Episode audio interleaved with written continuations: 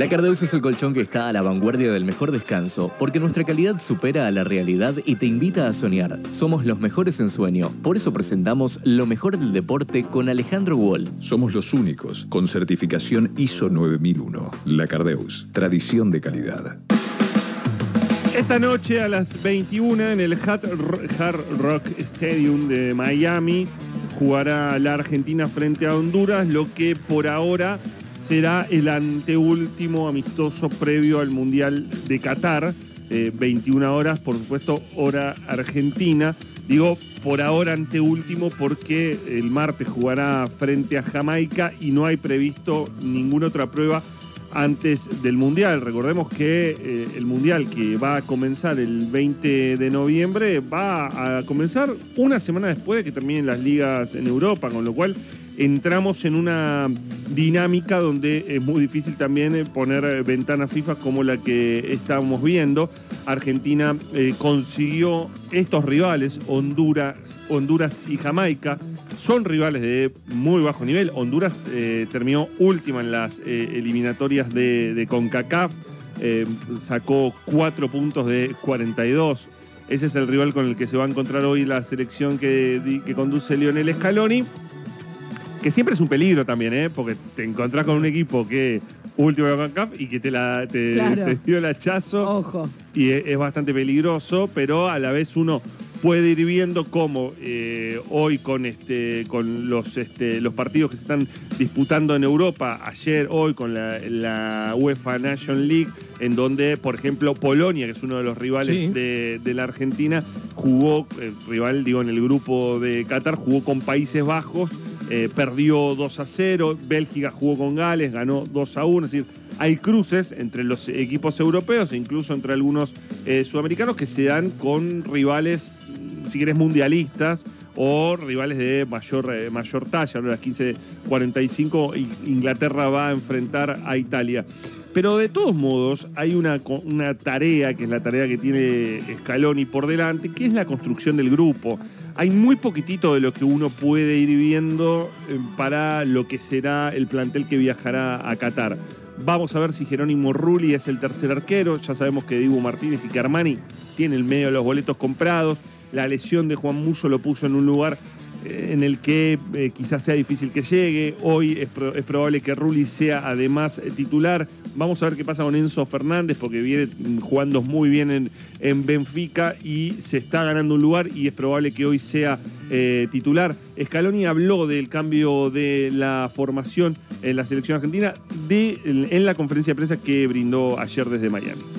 Este equipo demostró, esta selección demostró que juegue quien juegue, al final no el, equipo no, juega de otra manera, juega siempre igual, sabemos a lo que jugamos, entonces más allá de, los nombres, eh, vamos a jugar de la misma manera. Eh, tenemos, sí, verdad, un equipo que últimamente salía, salía de memoria, pero, pero bueno, seguramente mañana hagamos algunos, algunas variantes para darle posibilidad a otros chicos, y, pero el grueso del equipo siempre, siempre estará y, sabemos que después eh, el que entre también lo hará bien. Esas variantes, te decía, puede ser la de Enzo Fernández en lugar de Giovanni Lochelso. Giovanni Lochelso que es un jugador que, eh, bueno, forma parte del equipo titular, de la, de la base que entiende Scaloni, pero Scaloni también tiene que probar jugadores hoy para pensar de acá a, Qatar. Eh, lo mismo hay que ver qué sucede en la defensa. Cuti Romero no viajó, no va a poder jugar, no había conseguido visa, lo va a hacer esta noche, va a llegar para el partido del martes eh, frente a Jamaica en New Jersey, pero está esa la, la lógica. Eh, habló eh, Scaloni también de, eh, posibles sorpresas en la lista, dijo lo siguiente el técnico de la selección. En cuanto a los tres chicos que están, tienen posibilidad incluso de, jugar e incluso de estar en la lista porque, porque para eso lo convocamos y creemos que están en buen nivel. Son chicos jóvenes, son chicos que, que pueden llegar a ser el, futuro próximo y cercano de la selección y, y por qué no empezar a, a ver lo que es eh, jugar con esta camiseta, que es un poco la idea, y también pensando en, que pueden estar en la lista final. Enzo Fernández decía, el otro eh, eh, es uno de los jugadores que está observando y mucho Scaloni para incluir dentro de los 26 jugadores que irán a Qatar. el jugador que por supuesto va a estar es Lionel Messi. A Lionel Messi le estamos viendo una versión en el PSG que, es una, que no es algo que, que podemos decir que es nuevo, pero sí es como una reconversión de Messi hacia un lugar en donde lo ves más como un futbolista de- del pase gol, del pase previo, que de finalizador de, de la jugada, el Messi explosivo, eh, veinteaniero, ¿no? Hoy ya con 35 años le estás viendo una estadística que eh, en los 11 partidos que jugó en esta temporada el PSG, eh, y en 11 partidos tuvo 8 pases gol. Los que se pelean en el PSG por definir jugadas son Mbappé y Neymar. De hecho, una estadística paralela que sacó Opta es la cantidad de pases decisivos que dio Messi, por ejemplo, a Mbappé, o que le dio Neymar a Mbappé, y Mbappé que no le dio ninguno a ambos. Claro. Obviamente porque es un, de- un definidor.